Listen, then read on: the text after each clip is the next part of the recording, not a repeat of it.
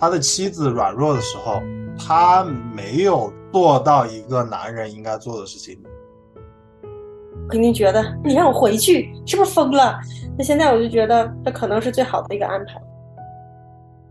我是可以非常能够理解为什么这个故事发展成这样子。有这样一个就是世界的局面，也是由当初这个亚伯兰和撒莱这样一个错误带来的现在这样一种世界的格局。为什么刚才听了之后就觉得有一丝丝安心了？神是那个全知的神，全能的神，他是会用那个最好的方法来告诉你答案的。欢迎收听《不孤单地球》特别制作，《吃惊不吃惊》。我是花椒，我是炸鸡，我是汽水，我是葡萄，我是小白。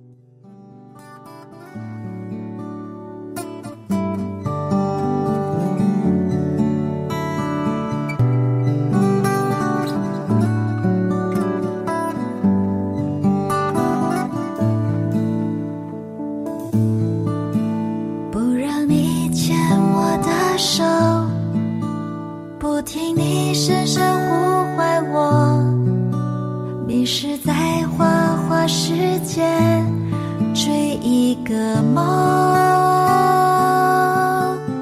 直到心破碎了直到梦褪色了我好想回到你怀抱中。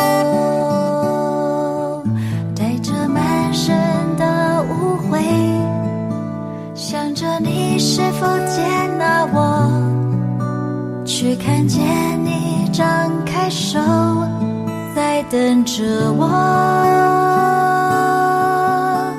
没有人能像你无条件守着我，才明白有了你，我已足够。我就。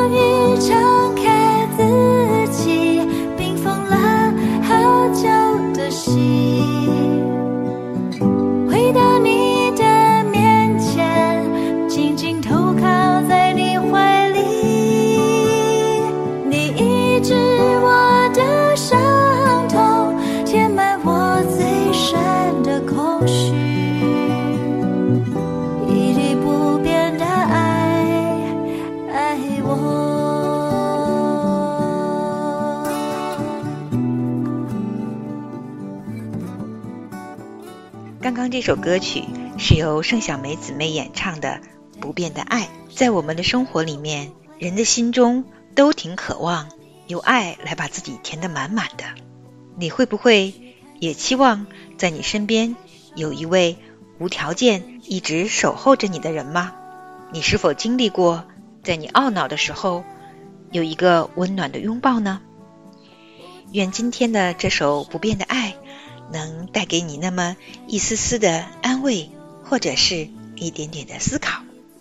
那么言归正传，今天呢，我们还是要跟不孤单地球的小伙伴们进入创世纪。今天我们要和他们一起来到创世纪的第十六章，看看在亚伯兰的家中发生了一件怎样的大事。我们使用的圣经版本是圣经当代译本，你准备好了吗？三二一，Let's go！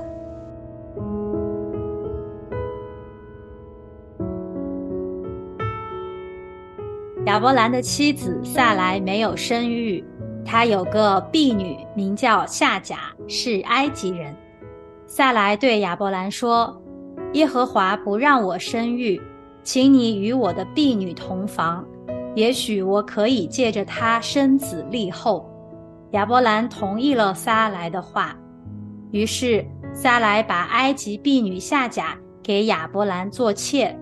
那时亚伯兰已经在迦南住了十年。亚伯兰与夏甲同房，他就怀了孕。夏甲知道自己怀了孕，就轻视女主人撒来。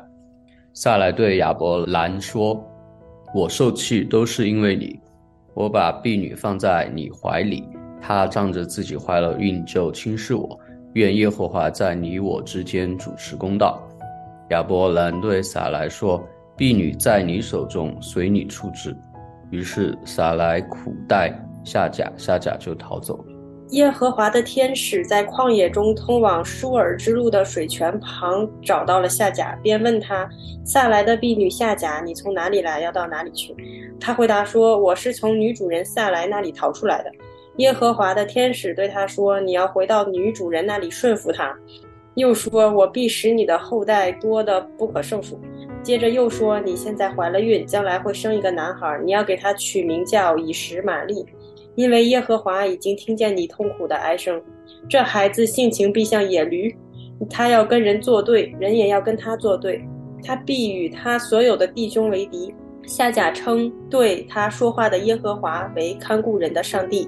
他说：“我竟然在这里看见了看顾我的上帝。”因此，他称加底斯和巴列之间的那口井为皮尔拉海来。后来，夏甲为亚伯兰生了一个儿子。亚伯兰给他取名叫以实玛利。夏甲生以实玛利时，亚伯兰八十六岁。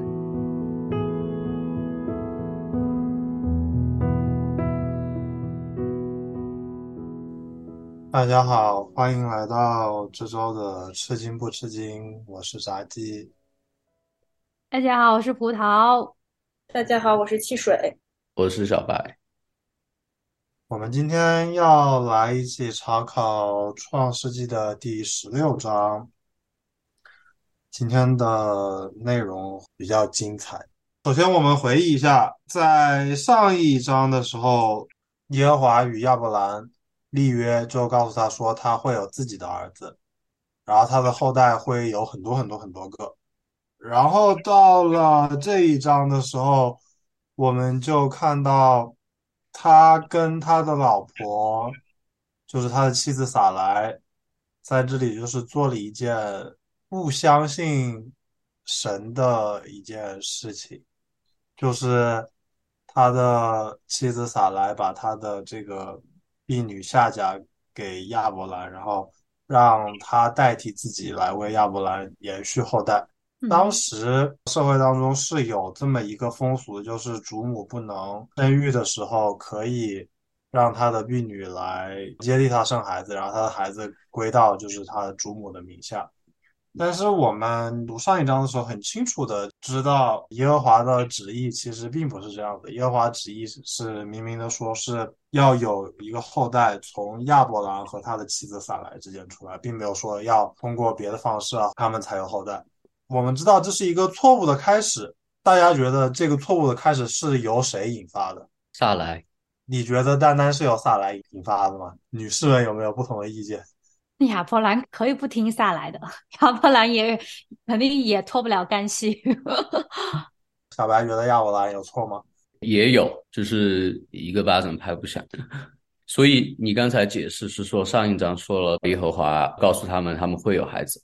但是，是不是因为萨来没有耐心等待，他就说耶和华不让我生育？还是他为什么要说耶和华不让我生育呢？在最后面看到以实玛利出生的时候，亚伯兰八十六岁。我们可以往前面推一下，就是这件事情发生的时候，亚伯兰其实也就是八十多岁了，已经。你想一下，七八十岁的人，你凭人的眼光去看这个事实的时候，你就会很没有信心，你就会觉得说，这我们这个年纪再生孩子可能是不太可能的事情了。他就想通过别的办法，而且前提是他们这么多年都没有孩子，他们在年轻的时候到现在一直没有孩子。嗯，就是逼急了。在这里，撒莱先软弱了，他先没有信心了，他就开始动用人的方法，想给自己就是留一个后代。另一个方面来说，亚伯兰。当然也是有错的，甚至亚伯兰的错可能比萨来的错还要更大一些，因为我们前面说到说，男人是作为一个家中的头一样的存在的，他要来管理这个家庭，然后主导这个家庭里面的决定。他的妻子软弱的时候，他没有做到一个男人应该做的事情。作为一个男人，他应该是在另一半软弱的时候。去帮助另一半，或站住自己的地位，就是做坚强的那一个，但是他这里没有，他也松散了，他也软下来了。这样的话，就是两个人同时的一个错误，慢慢的导致了接下来我们看到的一系列的事情。这只是这个错误的开头啊。再往下面看，我们看到这个夏甲怀孕了之后，然后他就轻视女主人撒莱，就好像脸上有光，特别是家里生男孩的时候，他就会觉得说自己家就不会被欺负了。夏甲的这种行为就让我想起了宫斗剧里面那些，就是各种妃子娘娘，那个怀孕了之后就是趾高气扬的状态，地位不一样了嘛。对，撒莱在受了气之后，她就去跑去跟自己的丈夫这个亚伯兰诉苦嘛。然后亚伯兰在这里对她说：“说这个呃，夏甲是你的婢女，在你手中任你处置。”结果这个撒莱就苦待夏甲，夏甲就逃走了。我们可以看到，第一个错误就是，首先是撒莱把他的婢女送到了亚伯兰的手中。但是这件事情发生了之后，他又觉得不行，受不了，很受气，他又反过来在这个亚伯兰面前诉苦，好像是自己吃了自己的苦果。他后面得到了亚伯兰的那个应许之后，他又用人的方式去苦待夏甲。我们可以看得出来，这个从一开始的这一个错误，引发到了后面非常多的错误。嗯。他苦待夏甲这件事情肯定是不对的，然后夏甲这个对待女主人的态度也肯定是不对的，所以说由一个错误的开始，并不会发展成一个良性的正常的发展，一个错误的开始一定会导致后面越来越多的错误，一定是一个恶性的发展的结果。嗯嗯，突然感觉就是夏甲就是工具人，然后还要受苦，他也心态也不好。你要想一下，她在跟亚伯兰同房之前，她的地位什么？她的地位就是婢女啊，就是一个奴隶的地位。那个时候有这种概念吗？那个时候有奴隶的，因为亚伯兰他们大户人家，他们有很多这种婢女啊，嗯，仆人啊，就夏甲只是其中一个。所以，所以这儿我觉得可能也揭示了人就是内心的一些所谓的罪性，就是本身的一些罪性。不知道能不能以我们现在的视角去理解当时的人，我是可以非常能够理解为什么这个故事发展成这样子。我觉得现在也一样，只要涉及到男男女女的事情，就会延展出很多故事或者很多争执。嗯，我能体会萨莱的那点，他他对亚伯兰说：“我受气都是因为你。”我不知道萨莱那个时候能不能理清楚自己的这个前因后果，他应该也是知道一开始是自己出的主意。但是这个时候，他也是有点怪亚伯兰的，就是我我是常常有这样子的一个，就是明明是自己做错了，但是第一时间想到的都是因为对方，因为我的先生，因为他怎么怎么样，然后我才做了这个决定，然后导致了后面的这个结果。我第一时间都不会是去想说，哎。这一开始到底是 谁先撺掇的这个事儿，都会是第一时间去错怪，就不是去错怪，就是去指责，或者是把责任推到另一个人的身上。然后是不是这样子会让自己好受一点？我觉得第一反应都是这样的，就像当时亚当跟夏娃他们俩也是一样。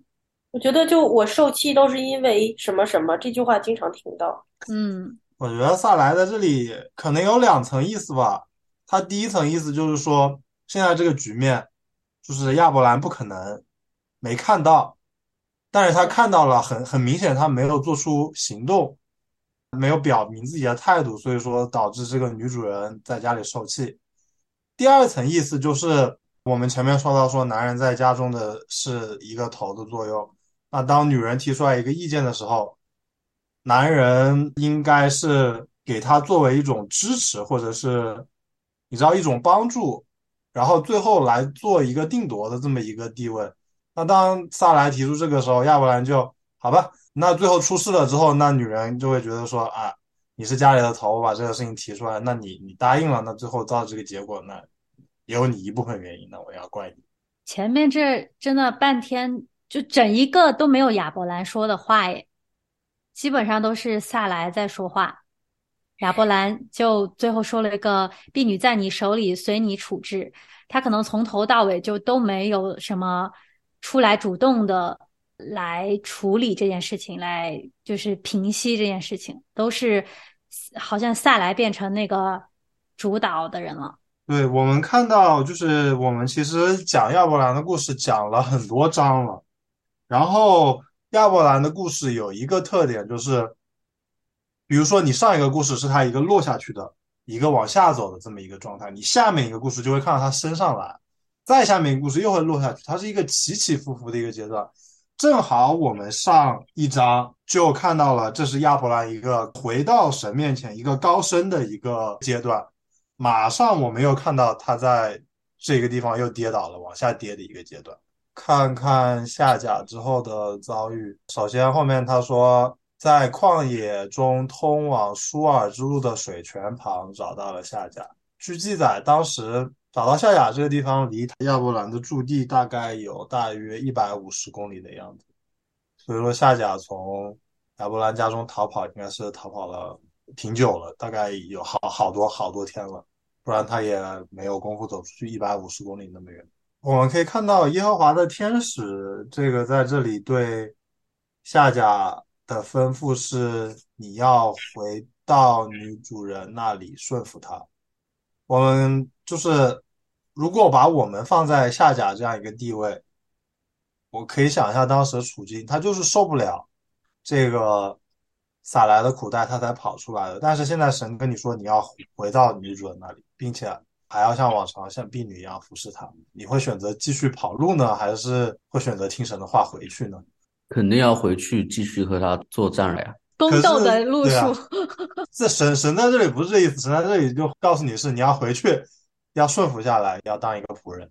我们第一个反应肯定都是很难接受这么一个现实。我好不容易跑出来，你现在又让我回到那一个非常痛苦的地方去。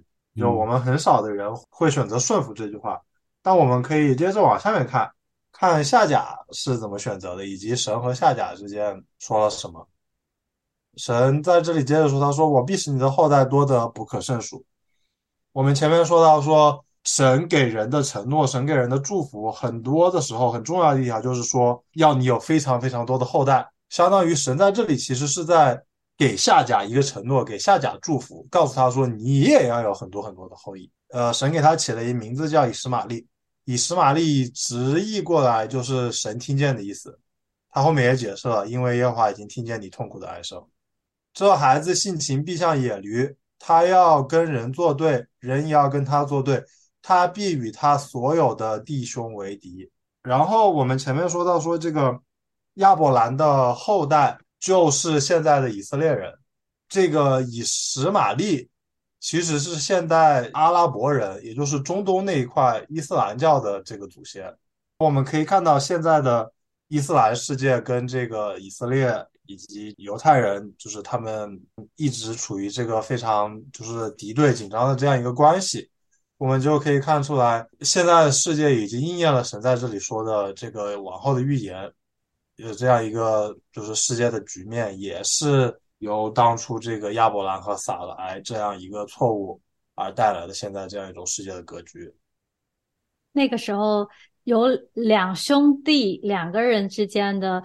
这种争斗就演变成国与国之间的，就是有些时候我们人是可能都完全无法想象我们一个行为的后果是会怎么样，但是神都知道，也可以看见，神已经告诉他们以后会怎么样了。这件事情很神奇。不过我觉得，就当时如果我是夏甲，你跟我说了这么多，我还是其实我不愿意回去的。神也也不是说你必须要回去了。然后我才给你后代啊！我其实没有太明白他这里的这个应许，跟他要求他回去女主人那里顺服他有没有一个关联？我感觉就是神只是为了看顾夏甲呀，安慰他嘛。因为你看他一个人怀着孩子，然后他走那么远的路，然后在水泉旁，肯定是什么要找水喝的时候，神还是顾念他，可怜他嘛，因为他也是因为。各种错误，然后导致他现在有这么惨的遭遇。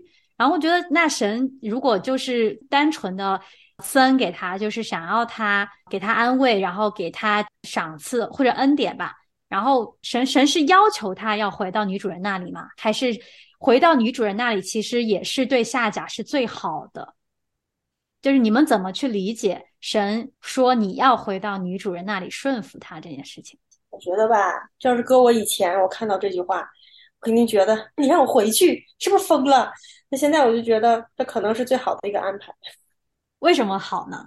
其实这整段我第一次看他的时候不是今天，我之前就看过这一段，所以我当时第一次看到了这段经文，然后我就去查了，我把这整段读完了，我就 充满了愤怒。然后就时间长了之后，我再看这一段，我就看明白了一些事情，我就觉得其实这些事情它发生是因为人在做这件事情，就是因为我觉得夏甲在那个年代就不能用我们现在的这种。状态来去评价夏甲，因为那如果是现在的话，我也会反抗但可能那个年代，如果是夏甲要反抗的话，他不知道一个女人要去哪里把孩子好好的生下来，他可能会死掉，就有可能回到那里顺服他是最好的，你能活下来的选择。我觉得就可能是上帝是为了他好吧，给了他一条明路吧。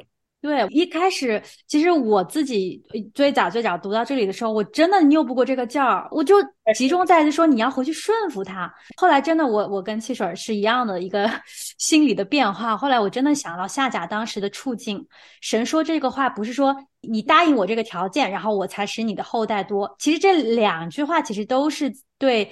夏甲的一个都是为他好的，就是他不是说一个一个条件来的，他这都是神为了引导夏甲，让他可以就就是在一个最好的对他来说，对他跟孩子来说最好的一个呃方向去走去计划的。所以说，其实夏甲当时是理解了神的这个意思吧，就是所以他说，呃，耶和华是看顾人的上帝。因为有的时候我就回想起自己在做一些困难的抉择，然后我也会去求高上帝。最后我得到的指引或者我做出的那个决定，在当下，在我看来，我都是觉得我不太乐意。但是长久看来之后，发现哦，这的确是一个还不错的决定。有的时候当下的那个抗拒感，只是一个抗拒吧，我觉得。我觉得汽水今天非常灵光，我就说开悟。我跟你说，我服了吗？我最近服了，你顺服了，服了。对，就是在这里，我们可以看到说，呃，其实世界上所有事情以及人和人之间都有一个就是次序的存在。在亚伯兰的家中，次序就是亚伯兰是家里的头。撒莱作为夏甲的这个主母，她是夏甲的上一级，所以说夏甲他应该在占有自己的地位，他的地位就是一个奴婢，他应该做的事情就是顺服自己的主母，顺服家中的主人。然后现在耶和华叫他回去，其实是让他做一件对的事情。他之前在那一个环境当中，因为他的软弱，他自己逃走了，从这个环境当中用人的方法逃走了。现在神跟他说：“你要回去做这样一个对的事情。”那按照我们人来看，这个环境是非常差的，是我们不愿意做的。这个例子也可以用到我们身上。很多时候，我们遇到一个环境，神告诉我们什么是对的，但是在我们的眼光看来，就挺不可思议的，就是觉得说这个决定肯定就是会把我毁了，或者是怎么样的。但是其实我们的眼光很短浅。我们只能看到眼前的那么一点点。我们想象中，如果我们做了这件事情，会有一个什么糟糕的结果？但是事实上，你去做了之后，它带来的结果并不是这样的，往往是跟你那个想象中就是另外一个反方向。你想象中非常坏，但得出来结果是你意想不到的好的结果。就是凭着我们的眼光去看，我们的目光实在是太短浅，我们看看不透神的安排。但是。他既然有一个很明确的指示、很明确的标准，让我们怎么去做，我们就是要做的就是跟着去做就行了。这就好像是打个比方，是我在开车，然后我在用车上地图，结果他今天跟我说要走另外一条路，然后我就觉得为什么要走另外一条路？我不要走另外一条路，我不相信地图，然后我就按照我自己的那样去走，结果发现哈前面堵车堵住了。他让我走的那条路是通的，我反正就是不听他的。我觉得他很离谱，我我是对的时候，我就会因为这种盲目的自信然后吃亏。这个我是有体会，一定要相信 Google 地图，对，一定要相信地图。对，一定要相信谷歌地图。感觉这一路看亚伯兰的故事，其实很多时候是在看我们自己的故事。虽然他的时代离我们很远，但是经历的事情可能没有相差那么多。我还是对萨莱比较有感，呃女女性视角。你觉得萨莱就是跟着这样一个丈夫很受苦是吧？你看下来他们没一直没有生育嘛，然后他就要自己来想各样的办法。就是有些时候，哪怕我知道，如果他们还是听见了神跟他们说，跟亚伯兰说，你将会有一个后嗣是你自己亲生的，即便已经听见了这个话，他们还是会自己按人的方式去想，哎，这个后嗣到底是从从我这儿生呢，还是从我的婢女呢？因为按照当时的风俗，从我婢女生的也算是我的，算在我的名下的，那是不是也可以这样呢？就会用人的。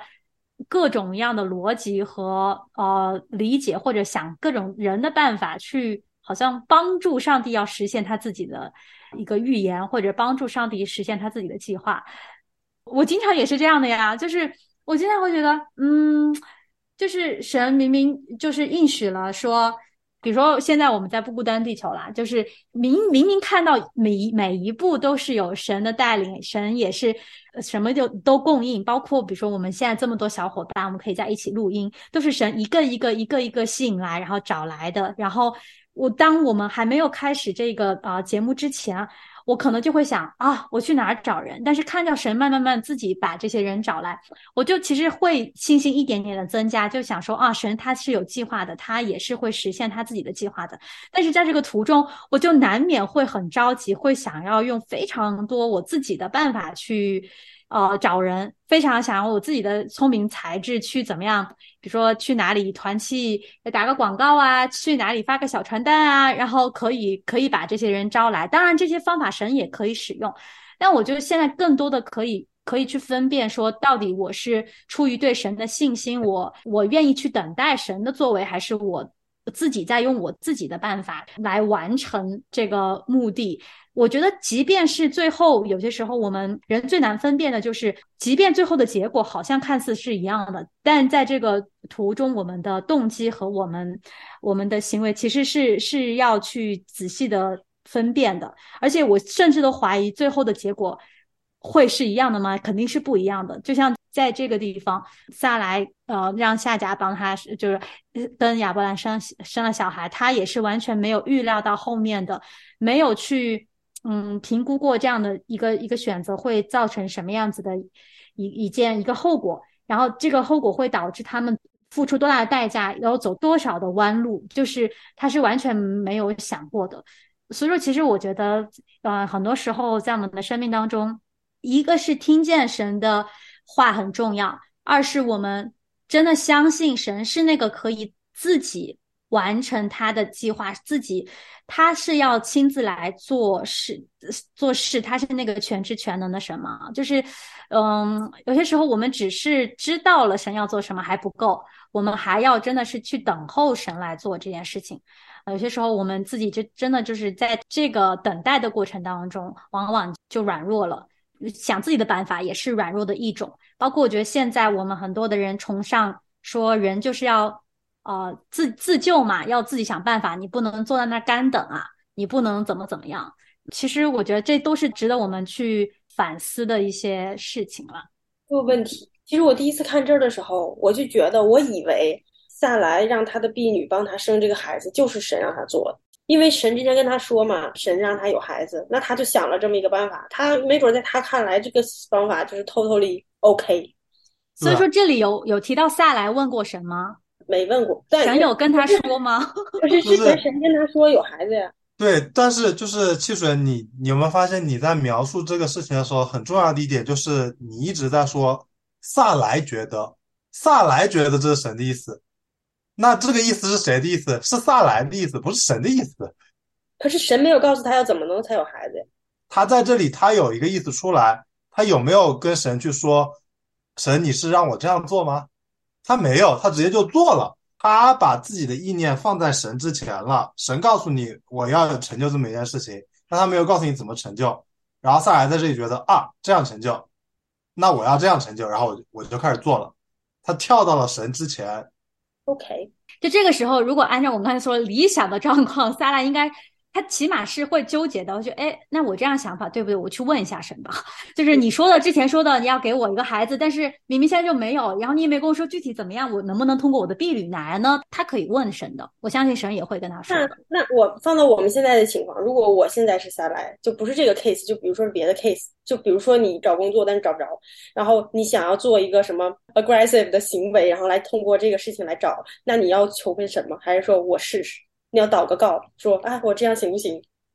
我一开始就是完全是凭自己的啊意愿来做这件事情，现在我学会了，我不会，我不会再凭自己的意思了，不，我我就是我会祷告。做之前先祷告。对对对，而且祷告完了之后，往往是神就把这事儿做了，超乎你可以想象的很多事事情。包括我慢慢，就是你在祷告的过程当中，如果你真的心里没有很明确的一个感动，或者你觉得很很深的平安，你可以去做这样的一个事情的时候，我觉得宁愿就是等等候，就是宁愿等候。当然，这样的事情只就是在一些很大的事情，不是说我们今天中午吃什么，然后我们祷告，谁没跟我说要吃什么，我就我就就迟迟不吃饭，不是这个意思了。有些 routine 的事情，我们就正常的生活上的一些所有的这些选择，其实都是 OK 的。但是刚才我们说的这个例子，比如说像在不孤单的试工啊，这些比较大的一些一些事情，包包括我们人生重大的一些转折点啊，生孩子呀，什么婚丧嫁娶这些事情，我觉得就是一定一定是宁愿宁愿等候，宁愿慢一点。所以你是说，就是现在我们的情况，就是现在，如果我嗯不确定我我想要做一件事情，但我不确定应该怎么才能把这件神奇的事情给做，然后我就在列出几个可行的方案之后，我先祷告，然后看神不，你先祷告，你才能列出可行的方案。OK，先祷告，列出可行方案，因为你列完了我你列的方案就是以你的意思在列。OK，那我先祷告，再列我的方案。那列方案的时候，就是看 哪个方案让我觉得我心里平安了，就是我觉得我想要这么干了，然后我再去干，这就是神的旨意了。就是就是你这个其实在做，想问的就是怎么怎么样才能知道确定是神的方向？对，就是分两种情况吧。一种情况就是你在要去做这一一件事情的时候，你心里已经感觉非常不平安了，你觉得我自己不应该去做的时候，这个时候你要停下来，这是第一点。嗯然后第二点，我们刚刚提到说，如果你不知道你的方向，或者你不知道该怎么做的话，首先你要有一个态度，我愿意把这件事情交到神的面前，就是让他带领我去做。首先你得就是要有这么一个心态，然后去跟他祷告，愿意有这么一个态度，你的态度要先摆出来。然后之后不是说让你什么都不做，你事情还是要做的。然后在做事情的当中，你可能会就是觉得，就是有些事情做不下去了。这个时候你要愿意放下自己的意思。我之前一直认为说我走这条路是对的，但是我现在突然发现好像有点难，一直没有成功。你现在要反过来就是思考说，是不是我这个出问题了？我愿意把自己的意思放下来，我回到神的面前，就是让让他带领你去做这件事情，并且你在这个过程当中，你会有焦虑啊，你会有怎么样啊？你也是保持这种心态，说愿意把这一切带到神的面前来，让他来带你做这件事情。还有一点，就是你可以向他求印证，比如说在你的面前有好几个选项，你不知道选什么，你可以跟神祷告说：“神，我不知道选什么，我现在面前有 A、B、C 三个选项，如果你要让我选 C 这个选项，你就怎么样；选 B 这个选项你就怎么样；选 A 这个选项你就怎么样。你向他要一个印证，如果他在生活当中发生了，他给你成就了，那你就知道自己该往哪个方向走了。我好奇的点就是怎么样才能知道是哪条路是对的神在告诉你的方向？对啊，嗯，我我就拿小白现在这个找工作的例子来说，对，我觉得我们得说一个具体的例子。拿小白现在找工作这个例子来说，啊，嗯好，首先现在小白要找工作，然后小白首先要做的事情就是来到神的面前，跟神说：“神，我现在要找工作了，但是我不知道往哪个方向走。我不知道该怎么样，我知道中间会遇到很多难处，求你求你带领我。首先你要做这么一个祷告，并且心里是真的这么想，有这么一个态度先摆下来。然后你在每天过程当中，你该怎么找工作还是怎么找工作，要做到你就是尽可能能做的。然后在这个找工作的过程当中，你可能就是神没有立刻给你成就，你在过程当中会有焦虑，会有灰心，这个时候你还是要回到神的面前跟神祷告，说我现在因为这个怎么怎么样没有找到工作，我可能心里面有灰心有焦虑，我现在把这一切都摆到你的面前，愿你能够来替我担当这些负面情绪，给我一个积极的态度，然后继续在这些事情上面去做。然后你做，那后面就看他的工作了。他这个 case 不牵扯到选择。我理解的小白的问题，大概小白跟呃汽水儿的问题，大概就是说我怎么才能确实的知道这是神告诉我要做的事情，是这个意思，对吧？嗯，不管我们是选择还好，就是或者任何要做的一件事情也好，到底这是不是神给我的意思？我怎么才能够真的确实的知道？我我首先我想说一下，就是刚才我们也刚才也提到亚伯拉罕，我们已经学过这么几章，亚伯拉罕的生命也是起起伏伏。当他软弱的时候，信心小的时候，你看是包括他们在埃及的时候，神是直接干预这件事情的，是直接 降灾了，降降灾了，降灾了，对对对，是降灾了，然后直接干预了，上帝直接干预了这件事情，然后让这个亚伯兰跟撒来可以又回到迦南地去。比如说你们刚才问这个问题的时候，就是你们。对神的认识，或者是很很多信心都还不那么大的时候，不那么强的时候，神就就像我们教小孩子对 baby 的时候也是一样。你看父母教 baby，如果 baby 他他是有什么遇到什么困难，有什么问题，其实父母是很愿意第一时间就出手帮他的，甚至是就是事无巨细，baby 可能就没有办法连连吃奶都。那个奶瓶都拿不住的时候，那个父母是不是要把奶瓶都要握着给他喝奶？然后，当他可以吃一点干粮的时候，他可以用筷子的时候，他可能一开始用筷子用的不好，然后还要掉。然后父母可能这个时候觉得，哎，他是不是可以更多的去学习用他的手手指来抓握这些东西？那就会给他多给他一些鼓励，让他自己去拿起这双筷子，而不是。呃，父母替他去拿这个筷子在他手里，我这个只是一个比喻的意思，就是说神会跟着我们的我们现在的这个信心的状况和我们的声量，他来引导我们。就包括我们刚才说了很多怎么听到神的声音啊，有可能呃，就有些人是从经文，他就会回想起神每每天读经的时候，哎，神就突然在经文里给他一句话，他就觉得哇，这就是神要跟我说的话。有些人是比如说在今天敬拜的时候。突然之间，就是有一个画面，神就是通过这这一段敬拜的歌词，又兼顾了他的信心，知道啊，神是我的盾牌，神是我的磐石，我我不害怕，我不惧怕。那他又又得到了这个信息。那每一个人在他不同的生命的阶段，我觉得神对我们说话的方式是不一样的。当我在还是信心很小、刚信主的那段时间，我我觉得神给我的信息是非常非常明确的。神在有些人的生命的某一些阶段，他真的就是会应许这样子的一个祷告，就就就是会回应这样的一个一个祷告，因为他知道你现在你就需要这样子的一个情形的发生，你让你对上帝可以增加信心。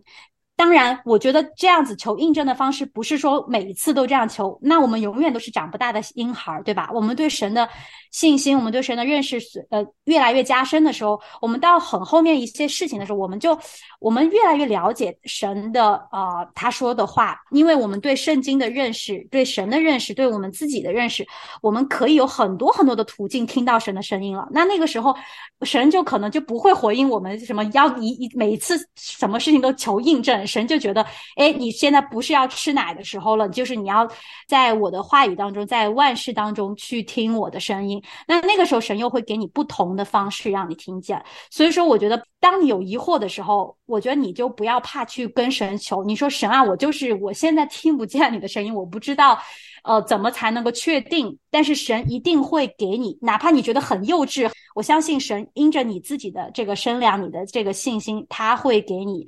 一个答案，而且是让你真的自己心里就能明白，哦，这一定是神给我的。神是那个全知的神，全能的神，他是会用那个最好的方法来告诉你答案的。我们在这里分享的可能是我们我们自己啊、呃一些经历，怎么怎么听到神的声音，怎么做的这个决定。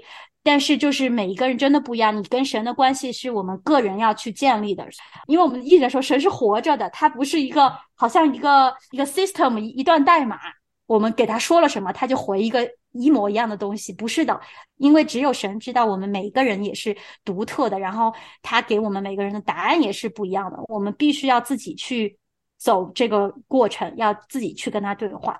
有些时候我们会很想走捷径，就是会想知道，那你就告诉我就好了。神在这样情况下他会怎么说，或者是我怎么样子才能听见神的声音？这个是没有捷径可以走。我觉得就是要我们自己去跟神多多的、多多的祷告，多多的说话。他是很活的一个，不是很活，他就是活着的神。今天晚上就开始求，乔白想求什么？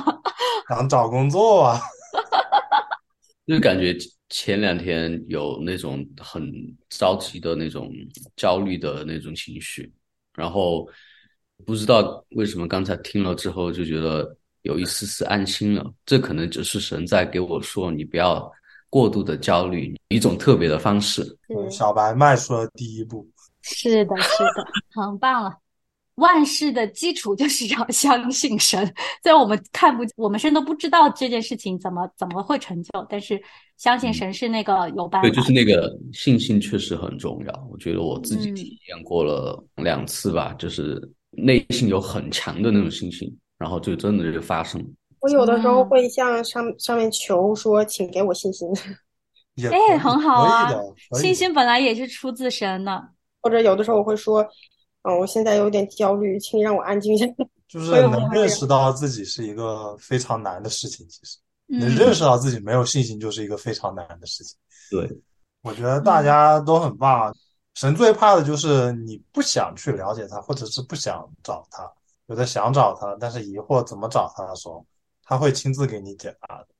而且这一章还有一个就是，包括夏甲这样的身份，我们刚才说，在那个时代没人管的，就是他是一个奴隶的身份，然后甚至他都已经为亚亚伯兰怀了孕了，亚伯兰都说任撒来处事，就压根儿都不不顾惜他，也不也不为他主持个公道啥的，就是完全摆烂，他还是孩子的父亲啊。但是神都顾念夏甲，神是唯一那个还看顾他的那个神，所以我们就更不用担心说，就是每我们每一个人在神的眼里都是那样子的一个一个宝贵，是他心头肉，他是我们的天赋嘛。所以说，就是要不断的在各样的事情当中去经历他，去相信他。因为你看亚伯兰也是在跟神有无数次的对话，无数次的这样子的起起伏伏之后，才最终成为了我们所的说的这个什么信心之父。后面你们会看到亚伯兰的这个后面的信心的具体体现在哪里。现在他还在这个过程当中，我们都是在这个过程当中。我最近是终于有一个弯儿转过来了，就是我原来看圣经里这些奇奇怪怪、奇葩的烂事儿，我就觉得神为什么会让这种事情发生？完了，我现在看啊就有种感觉，就是它发生就发生了，这不是神的错，他给我信心才是这个部分重要的部分。其实很多时候是你人生中发生的事情，其实并不重要，就是这个事情让你体会到的东西可能更重要。我以前总觉得发生烂事，那就是说，那我的人生就过不好了。但现在发现好像也不是，坏事情发生并不影响我把这段坏事过得很有意义。感谢主，就 是就是感觉很欣慰，好像汽水跟小白在升级打怪，今天到了就感觉就是两境界跟着亚了。伯兰的生命在。大了，就是两个孩子终于长大了的感觉。哇哦，哇，我们才读到十六章哎，哇，我好期待《创世纪》读完 会是什么样子的一个画面。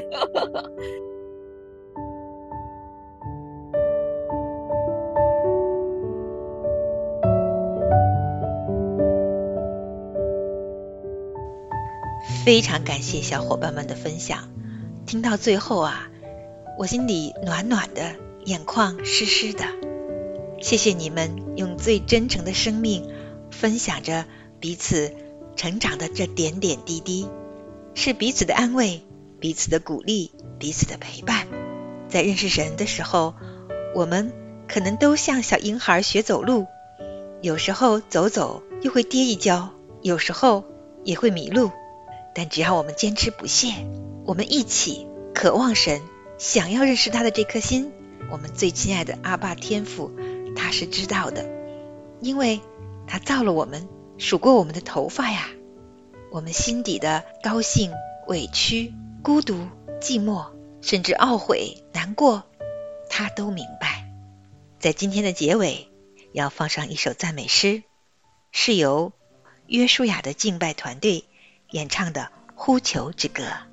愿我们将我们生命中点点滴滴都放在主耶稣的手中，深深的向他呼求吧。